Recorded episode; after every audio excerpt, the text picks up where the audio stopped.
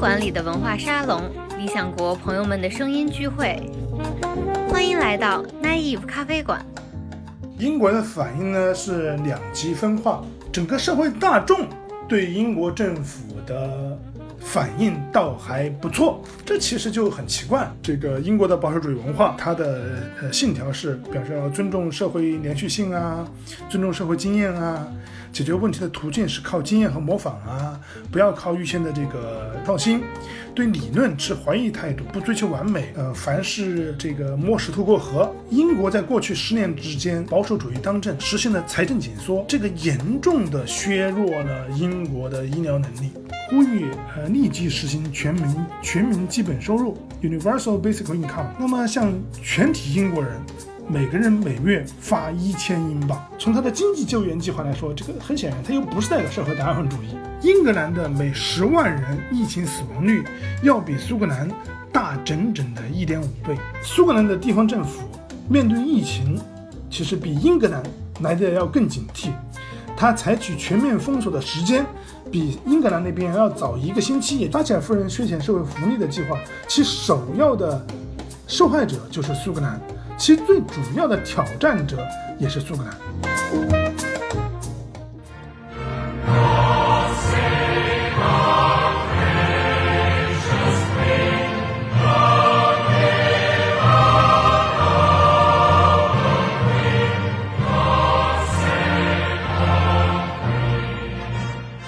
嗯，大家好，这里是南艺咖啡馆，我是好汉。我们今天请到了一位嘉宾，跟大家聊一聊。呃，英国的抗议的观察，我们的嘉宾叫郑飞，他现在是爱丁堡大学的比较政治学访问学者，他的研究主要关注族群政治、帝国政治。他著有一本书是讲大英帝国的政治状况，叫《帝国的分裂》。那请今今天的嘉宾跟大家打个招呼吧。大家好，我是郑飞。呃，我是上海政法大学派驻到爱丁堡大学的访问学者。呃，最近几个月，我们都知道英国也出现了疫情。呃，国内对英国也有很多的关注，主要是因为英国的这个应对疫情的方式啊，跟其他国家似乎很不一样。呃，群体免疫这个政策呢，不仅是在国内引起了很多的这个反响，在英国反响也很激烈。于是我就开始做一些呃笔记观察。那么观察到现在。呃，基本上可以做一个报告，所以我今天去做这件事情。那其实我们最早联系到郑飞老师是通过我们理想国的一个译者，那他也是人在英国，然后我们就当时想说找一些英国的嘉宾去谈一下英国的抗疫的观察，因为自己身在其中，那肯定会有一些更独特或者更直接的经验。然后其实是我们那个译者他给我们推荐了郑飞老师。他认为郑飞老师是蛮适合谈这个问题的，因为也是专业相关的东西。郑飞老师人在爱丁堡大学，现在正在苏格兰访学，那也可以在这个呃英格兰之外，呃又在爱丁堡苏格兰的首府，给我们提供一个比较独特的视角的观察。英国的防疫在中国其实最早引起一个轩然大波，就是出现了一个概念叫群体群体免疫。就当时呃英国之外的人，或者说欧洲以外的人。或者说，在我们疫疫情的发源地就是中国，大家都觉得很吃惊，因为觉得好像群体免疫这个事情是一个好像很不很没有人性、很不人道的一个做法，大家都有一点费解。那我这里就想问一下，呃，郑飞老师，就是您在英国，当时你也在英国，当时英国国内或者欧洲情况是怎么样的呢？呃，关于群体免疫呢，这其实涉及到就是英国面对疫情传播。进行治理的时候，它的一个独特的思路。任何政府应对这个疫情啊，都是想要达到三个目的：第一个目的是保持低感染率；第二个目的呢是保持低的这个病亡率；第三个是至少经济和社会负担不要那么重。这三者之间其实有有一种此起彼伏的关系。那么到三月十二号的时候。英国人提出所谓的这个群体免疫政策，那么其实当时人们就觉得说，你这个可能是更重视要控制经济和社会负担，而对前面两个就放的比较松。呃，不过这里要说一下，就是所谓的群体免疫这个事儿呢，其实是半真半假。半假假在什么地方？按照我们的说法的话，就是如果说群体免疫想要成功，这个大概呃需要百分之。呃，这个五十到百分之八十的人需要感染上这个这个这个新冠，那我们都知道，感染新冠之后，它的死亡率其实还是蛮高的。呃，在高峰情况下面可以达到百分之三，如果在呃有充足的医疗条件下面的话，差不多在百分之一以下。呃，但不管怎么样，如全英国六千六百万人，如果有百分之五十到百分之八十的人得上这个病，然后你可以想象死亡有多少。所以这个这个其实是引起当时轩然大波的一个主要理由。但对英国政府来说，他他们认为啊，这群体免疫是我执行政策的副产品和后果，并不是我追求的目标，这是半假的地方。政府的批评者的主要意见是说，这个病毒如果传播的很广，传播的很快的话，那在早期就应该能隔离就隔离，能控制就控制，能检测就检测。那么政府的意见主要是觉得说，动手的时间其实是。宜晚不宜早。如果要推行更强硬的政策的话，最好是放在晚期，而不是放在早期。因为放在早期的话，其实大家到最后都全都皮掉了。到我现在也是一样，我现在在这个家里面待了也快，呃，差不多两个多月了。其实确实是待不下去了。还有考虑就是，他觉得这个既然这个长期抗战会出现反复的浪潮，那么为了有效应对，就必须保经济、保社会，以拖代变。保证政府有打持久战的能力。英国政府确实没有把群体免疫放在它政策的重心。英国免疫，英国政府的这个这个主要政策其实就是拖。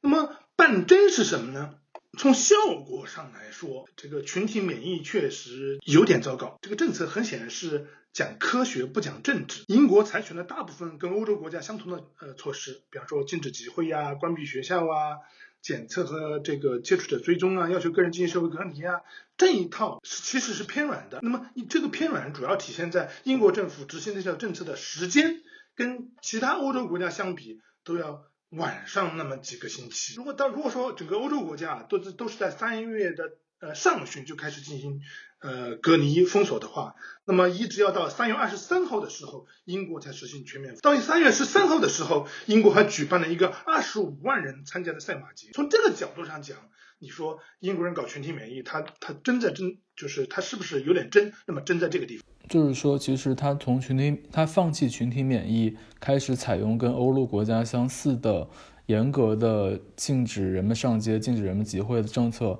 他这个转变其实是在他觉得之前的那个做法确实没有办法推行下去，也遭到了很大的反弹，然后他才迅速的转变了这种策略。但实际上，他仍然他的这个执行力度和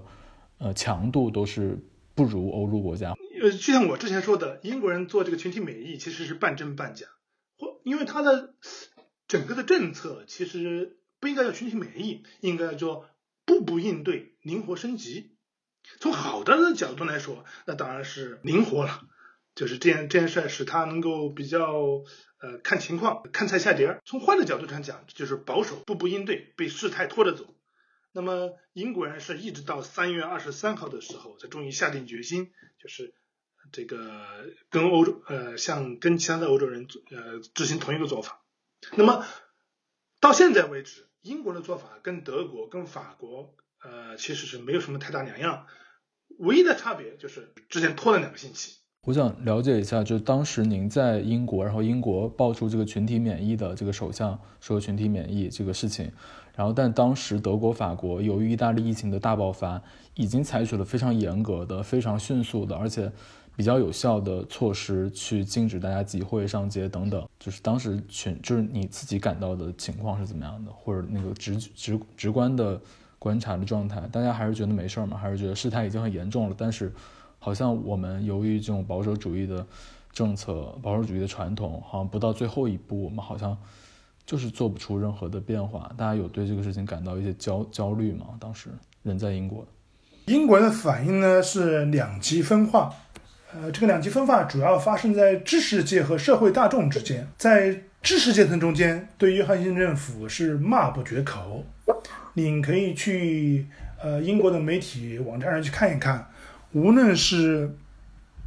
这个《每日电讯》还是《卫报》还是其他的报纸，上面通通都是对约翰逊政府的批评意见。大家都说约翰逊政府管理疫情极其混乱，这是一个。但是呢，整个社会大众对英国政府的反应倒还不错。呃，根据意根据这边的一个民意调查呀，在前几个星期，那么大概有百分之六十八的英国民众是支持约翰逊政府的做法的。那么当然了，到现在有所回调，就现在只有百分之五十八。但是不管怎么样，我们可以说，绝大呃不是大多数的英国民众觉得英国政府的应对还不错。这其实就很奇怪，为什么呢？我们现在都知道，这个英国英国是欧洲国家中间受打击最严重的国家。到现在为止，英国的病例在二十三万人以二十二万人以上，死亡人数超过了三万三千人，这个超过了英意大利大概三千人，超过了法国大概七千人的样子。我当时就想，我觉得说这个怎么解释？解释这个情况，就是怎么解释？知识阶层和社会大众之间出现的这么一个反差。第一个是从我自己自己的自身的角度来看的话，就是啊，我周围的英国民众普遍来说比较镇定，他们面对疫情，呃，就是你很少看到他们有恐慌情绪，整个的英国医院也没有出现拥挤状况。那么我们没有看到英国的医医生啊、护士啊，呃，到媒体上去发言说这个自己的医院被挤爆了，会出现很多的病人死亡，自己必须要在各个病人之间进行这个呃进行选择。呃，实情就是这样子，英国医院确实没有遭到拥堵，甚至我们现在知道英国人开了一些应急的医院，现在都在拆掉。为什么大众比较镇定？大众镇定呢？第一个是看到自己的生活。跟过去相比，没有发生大的变化。呃，基本上我们现在能出去，也就是想出去都能出去。呃，想上街可以上街，想这个去购物可以购物。呃，想去看朋友，如果你非要这么做的话，也可以。那么这第一个，第二个就是你把英国跟法国跟意大利相比的话，谁做的更好？其实到现在为止还都还没有，就是。都说不说，都还是很难比较的。虽然英国人比法国人、比意大利人多死了人，可是呢，这个嗯，这几个国家的社会结构、人口密度、这个老龄化的程度，还有这个统计的口径都不太一样，使得之间的比较就是很难以比较。比方说，跟意大利相比啊，英国的人口数其实是比意大利要多的，英国人是六千六百万。呃，意大利是六千万，所以呢，英国必须比意大利至少要多登记至少百分之十的死亡人数，才能有更高的人均死亡率。再比方说，这个意大利的死亡人死亡人数中间是不包括居家死亡的，这个或者说是在养老院里面死亡的人数，而这个数字是其实是包括在英国的统计口径中间的。再比方说，这个意大利的老年人要比英国人。要多百分之五以上，这这使得意大利的这个易感人群也多。呃，不过英国的人口密度则比意大利要大，这个数据是每公里两百七十五人，意大利只有两百零五人。那么这使得就是几个国家之间的比较啊，很难比较。这使得英国英国人虽然觉得我自己死人死的最多，可是呢，我的我我我我很难说我比你法国比意大利人做的又差，可能就是因为这个原因。就是使得这个社会大众啊，对这个英国政府暂时暂时，呃，还没有什么太大的批评意见。但是呢，知识阶层呢，对英国政府的批评就呃非常的重。呃，新闻媒体还反映在这个呃学术阶层上面，呃，他们的批评意见，第一个是说你政府官员非常的轻敌，因为你你轻敌嘛。你事先对呃疫情的冲击，你呃你没有太太重视。你比方说到一月二十三号的时候，当时呃卫生卫生大臣叫做 Matt Hancock，在接受英国下议院卫生组织采访的时候说到，说整个英国都已经为这种疫情做好了充分的准备。但是到了二月份的时候，我们都知道了，其实是没做好。但是在二月份的时候呢？这个我我们也就是现在也知道，就是约翰逊其实是明显轻视了事态的发展。这个比方说，当时英国内部的这个医疗小组已经去对疫情的发展有些有一些通报，但是呢，这个约翰逊呃就没有出席通报疫情的五次会议，还跟当时的还跟未婚妻去呢乡下度了假。他的态度呢，最初态度跟川普一样，都不希望看到疫情传播的消息伤害经济。比方说二月三号的时候，他说新的疾病如新冠病毒有可能会引发市场隔离的恐慌。这种恐慌的隔离超出了医学上的理性，会造成真实和不必要的经济损失。那么，他希望捍卫世界上面自由买卖的权利。呃，这些现在他的之前的这个说话，现在都被媒体用来就对对他进行进行对他进行批评。呃，这这是一个，就是讲他事先没有做好准备。这样的批评呢，是说，是说你。事情发展到现在，你还是没有做好准备。比方说，呃，在 N NHS 那里，就是英国的医疗卫生体制这呃卫生卫生体制系统这里啊，呃，就是呼吸机和防护设备仍然严重不足。比方说，政府呃，比方说政府估计应对新冠需要三万台以上的呼吸机，现在大概只有一万两千台。在德国和意大利各自有三万台和两万台以上，这个都比这个英国其实来的要好得多。呃，你比方说，呃，这个乌申大臣汉考克在四月初的时候承诺说，到四月底每天的检测的数量将会上升到十万次，到现在到五月中旬的，呃，五月五月快下旬了。这个数字仍然没有达到，现在大概每天是七万五千次到八万五千次的样子。截止到四四月二十九号的时候，英国是每一千人进行了八点八三次检测，意大利人是每一千人进行了三十一三十一点六次检测，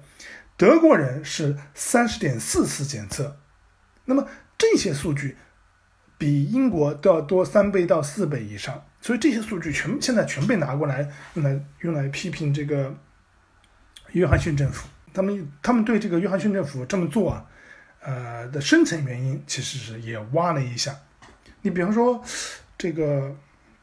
很多人认为说约翰逊政府之所以这么迟缓，这是跟英国政府在脱欧以后整体上跟欧洲的联系减少。导致呢信息沟通不畅，在三月差不多三月十三，就是我记得是在三月呃三月上旬的时候，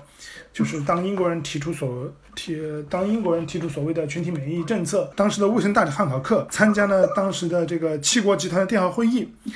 汉考克当时问意大利的代表说：“意大利人，你是否也在？”呃，也在制定群体免疫计划。意大利的这个代表就相当不客气，说这是赌博，意大利不会做。据说汉考克当时非常的吃惊。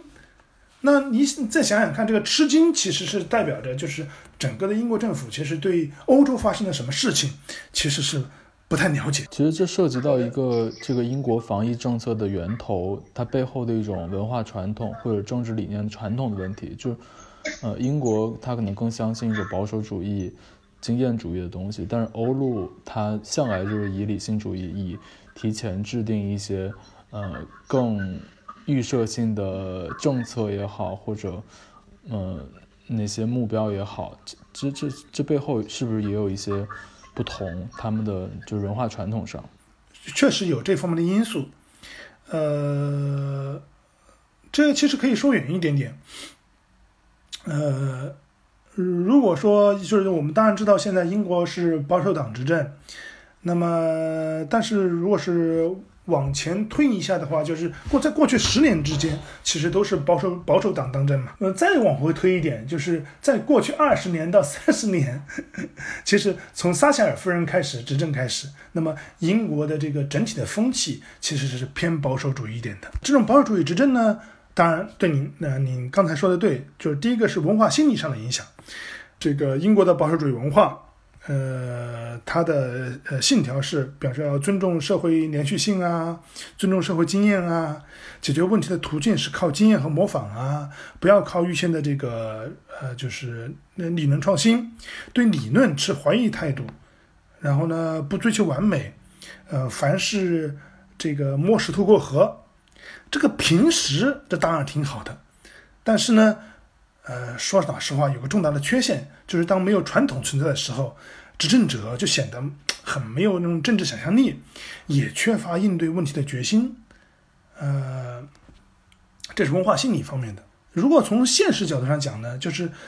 英国在过去十年之间保守主义当政，实行了这个严重实现了财政紧缩，这个严重的削弱了英国的医疗能力。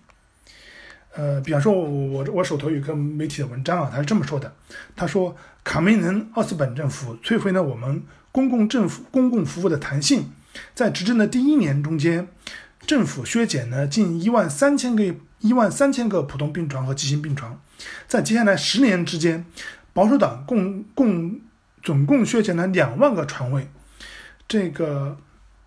梅政府削减了护士培训奖学金。导致呢，英国国民健康保险制度少了四万人。呃，在很多的医疗行业中间，呃，这个比方说在成人妇女社会行业中间，又削呢削减了四七十七英镑的呃预算，呃，也给了极低的工资，导致这个行业员工的流失率达到了百分之三十以上。呃，确实是这样子。如果我们看各种数据的话，我们看到在经合组织中间，经济合作组织中间。呃，这个这个英国的数据是排名非常后的，正如我之前提到的，就是英国排名是第三十位。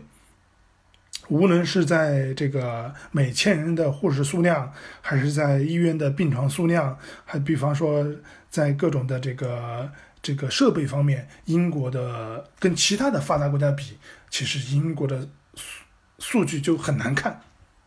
所以呢，呃，疫情一爆发。英国的呃这个医疗体制，呃医疗人员中间就有很多人叫苦，那这个叫苦当然是跟保守主义十年当政有关系。呃，还有一个呢，就是约翰逊政府他自己的保守主义理念其实是非常的强，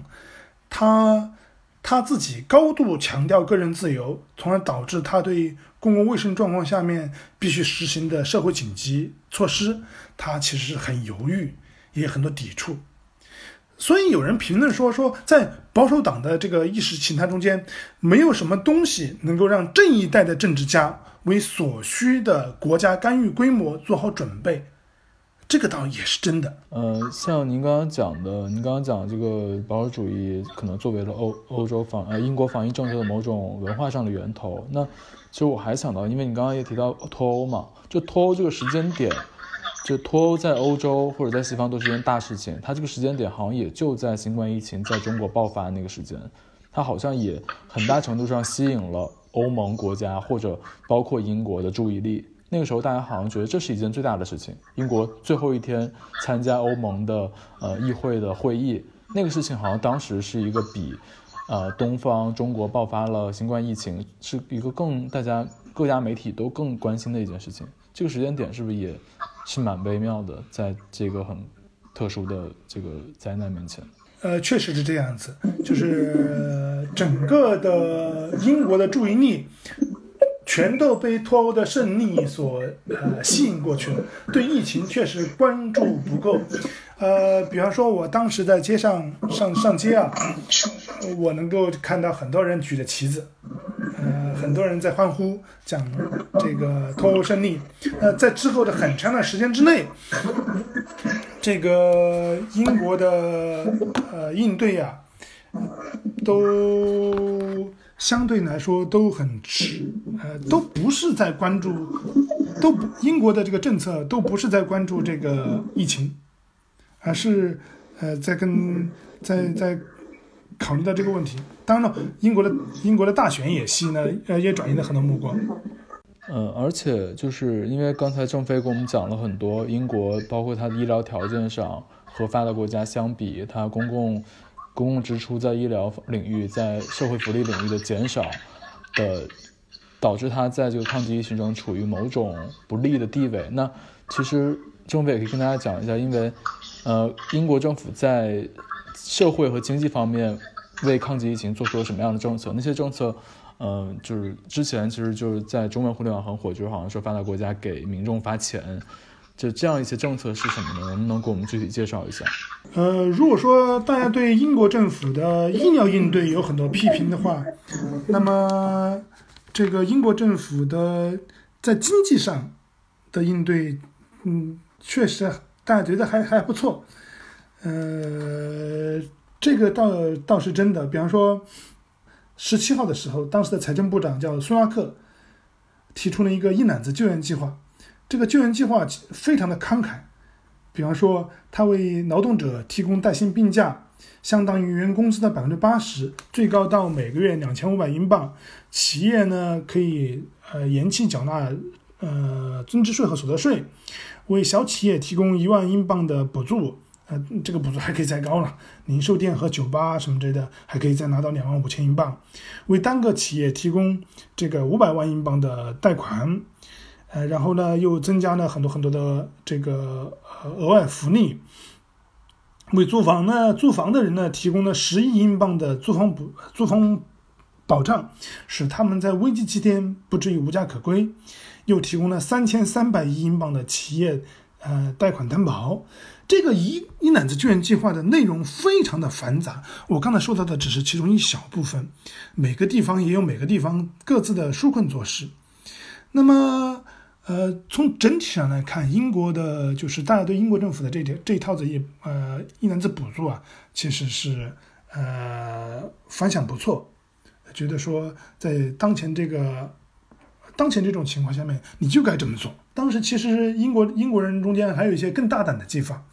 比方说，这个牛津大学的丹尼尔·萨斯坎德，他在三月十九号的时候，在《金融日报》上面撰文，呼吁呃立即实行全民全民基本收入 （Universal Basic Income）。那么，向全体英国人每个人每月发一千英镑，这个可以连续发。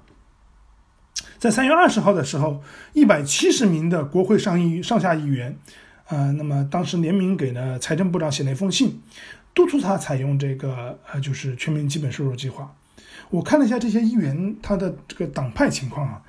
就发现这个是个跨党派的集团，也就是说，无论是在呃，无论是在哪个党派中间，大家都有持有相同的意见。那么这些议员表示说，推出这个计划无关意识形态，而是出于实际考虑。他们的主张跟丹尼尔差不多，说英国有五五百万个个体经营者，补贴企业薪资是是照顾不到这些弱势群体的，所以他们觉得说，那我们现在就应该大胆一点，就是这么做。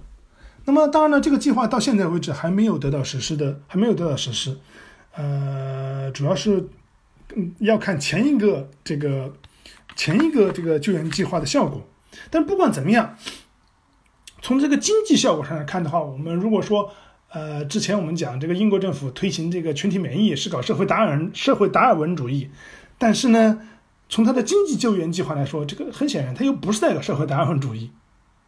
所以，呃，这个恐怕也是这个到现在为止，呃，英国人对英国政府，呃，就这个观感还不错的一个原因。英国的这个在经济上和社会上的这种支持，它和。呃，它和这个欧陆方面相比，和美国方面相比，是不是更慷慨的多呢？是这个英国政府的应对呢？如果说你在医疗上偏软，但是在经济和社会上很显然是偏硬的，也就是说，他可能不太愿意把大家都关起来，但他很愿意给大家发钱，这倒是真的。呃，从总额上讲，英国政府的这个经济补贴很显然是不太，就是没有美国那么多。美国是几万亿，英国是那几千亿，但是呢，分到每一个人头上的时候呢，呃，如果从长期角度来看的话，就是这个英国确实看，确实也要比美国慷慨一点点。对，那那其实这我们这次请到郑飞跟我们讲英国的这个抗疫的观察，其实还有一个点是，呃，因为郑飞现在是在爱丁堡大学做访问学者。那其实爱丁堡是苏格兰的首府，那我们都知道，大连王国它其实内部之间也有一些分分分立和对抗。那其实苏格兰就是对抗呃英格兰或者说对抗伦敦的一个呃蛮蛮重要的一个地方，或者蛮重要的一个政治政很不同的一个政治政治的属地。那其实那在这次抗议之中，呃。我们是不是可以对比一下苏格兰和英格兰又有什么区别，在他们的感染和死亡比例上，以及他们的各自贯彻的政策方面，他们有什么不同？呃，苏格兰是不是苏格兰有跟伦敦或者有跟英格兰亦步亦趋，或者说保持很相似的嗯政策吗？好的，这个英国呢，现在其实呃可以说是某种联邦制国家。它是一国四制，英格兰、威尔士、呃北爱尔兰和苏格兰四个地方采取的是，其实就是可以各自独立的采取某些医疗应对呀、社会应对呀这这些这些政策，这导致呢，呃疫情的发展中间，其实苏格兰和英格兰之间就产生了差距。你比方说。呃，根据现在统计啊，说英格兰的每十万人疫情死亡率要比苏格兰大整整的一点五倍，就是目前英国的死亡大部分都发生在英格兰，只有少部分发生在苏格兰。那么这个就是个问题，就是说为什么会差发生发生这种这个就是死亡率的差别？那呃有好多解释，比方说第一个解释是。呃，你你你可能社会结构不太一样，呃，比方说苏格兰的人口密度是比英格兰要小的，呃呃呃，我们都知道疫情疫情的传播，这个这个是看呃有几个指标，比方说你看人口密度，人口密度越大，疫情传播越快，这个呃老龄化越越严重。这个你这个地方死亡率就越多，所以苏格兰因为你的人口密度比英格兰小，小到只有四分之一，所以你相对来说传播可能会慢一点点。当然了，苏格兰的这个老龄化的程度也比英格兰要大，所以仅仅从社会条件来解释是不够的。那么还有一些其他的解释，比方说第一个解释就是，苏格兰的地方政府面对疫情其实比英格兰来的要更警惕，他采取全面封锁的时间。比英格兰那边要早一个星期，也就是说，他要全面封锁，其实是这个没有等到没有等到伦敦那边怎么做，他就先动手了。那么这个跟英国的地方自治政策有自自治政策有关系，这第一个原因。第二个原因呢，跟这个跟苏格兰和英格兰之间的政治对抗关系有有关系。那么苏格兰在过去是属于工业区的。历来是工党的地盘，在撒切尔夫人执政的时候呢，他削减福撒切尔夫人削减社会福利的计划，其首要的受害者就是苏格兰，其最主要的挑战者也是苏格兰。我们甚至可以说，今天苏格兰独立运动的起因跟撒切尔夫人的自由改革有有有关系。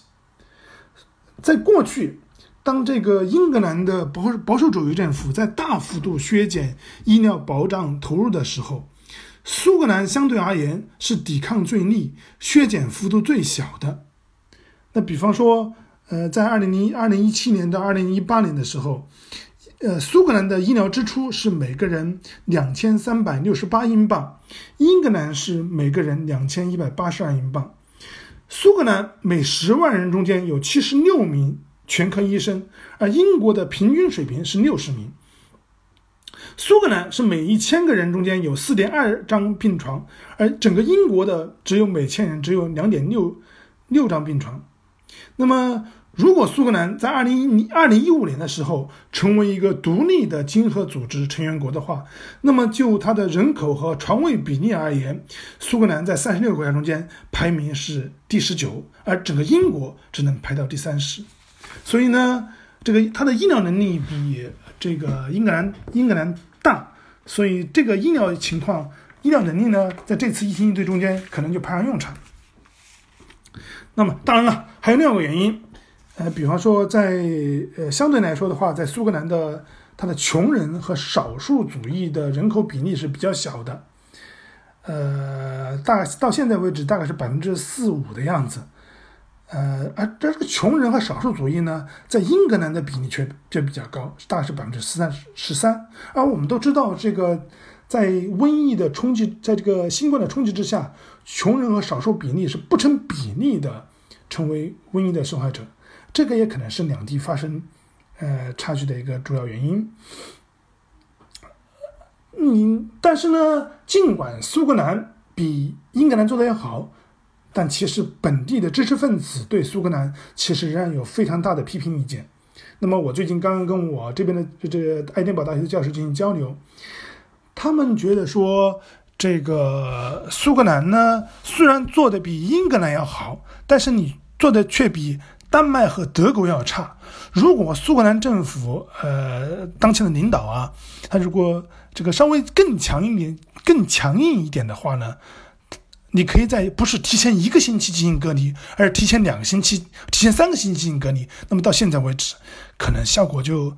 更不一样。我觉得这个可能有一点，有一点吹毛求疵吧。对，但其实我还最后有一个想想了解，就是说，因为约翰逊 Boris 他其实是感染了感染了新冠疫情，然后现感染了新冠病毒，然后现在其实已经康复了嘛。那他作为保守党政府的领袖，其实之前是很多争议的，因为包括他跟那个 Jeremy Corbyn 去竞争，然后他最后当选。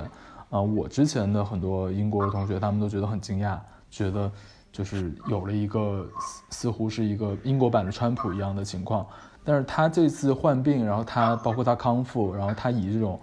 呃一个新的形象，以一个怎么讲国家的领袖的抗议者的形象重新出现在。呃，媒体上重新出现在政治的舞台上，那这个对他的民调或者对英国的呃保守主义的这个或者保守党的势力的呃大家的评价，您觉得有发生变化吗？呃，约翰逊政府，约翰逊自己患病呢，他确实是在某种程度上改善了大家对他的看法，但从总体的民调数据来看的话，呃，还看不出说他患病。呃，对，呃，有有对他政府的这个形象有太大的改善。你比方说，呃，在两个星期之前，英国政府的支持率是百分之六十八，但到到现在为止，英国政府的支持率是下降到了只有百分之五十八。呃，总体下降的趋势还是没有变。明白，我觉得其实我们不如就可以趁这个机会，趁这一期节目的机会，给大家介绍一下。啊，约翰逊不，呃，约翰逊 Boris 这个人，他其实，嗯，因为有人说他是美国，呃，英国版的川普，但他和川普其实又有很多蛮不一样的，呃，成长路径和踏入政坛的履历吧。因为，但就有我就有嗯朋友，就是就是说，就是他其实是一个，呃，他是一个非常精英路线的一个很保守党的人士，他之前甚至写过。他甚至之前甚至研究研究罗马，然后通过写一本，呃，写一本罗马的专著去讽刺今天欧盟的那些政策。他认为那是一个相比罗马帝国时期，他认为那种那种共同体、那种团结是非常虚无缥缈的、非常软弱无力的一种团结和和那种统一的共同体。跟在这边的这个同事进行交流的时候啊。呃，知识阶层对这个约翰逊其实不是非常的看好，觉得你还是一个民粹主义的领导人。你自己的出身虽然是一个精英社会精英，但是你相对来说，你的主张却，呃呃，还是偏民粹的。比方说，大家还是对约翰逊的一些很多很多做法不是，呃，很以为然。你像当时，我记得。他当时就职首相就在没没下台，然后他上任的时候，他那个就职的演说好像都忘记说女性了，就他他那个他说我要感谢我的什么什么什么，就说了一堆，就把女性这个这个族这个族群给忘记说了，然后连忙补上了一句，当时还成了一个社交媒体上的一个一个一个大家就是开开玩笑的事情，说哇他简直就是一个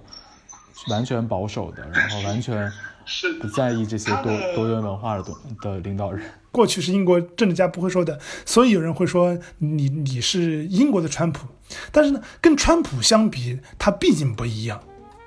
就英国的保守主义跟美国的保守主义其实还是有有有很大的差别。英国的保守主义它还是呃更精英一点，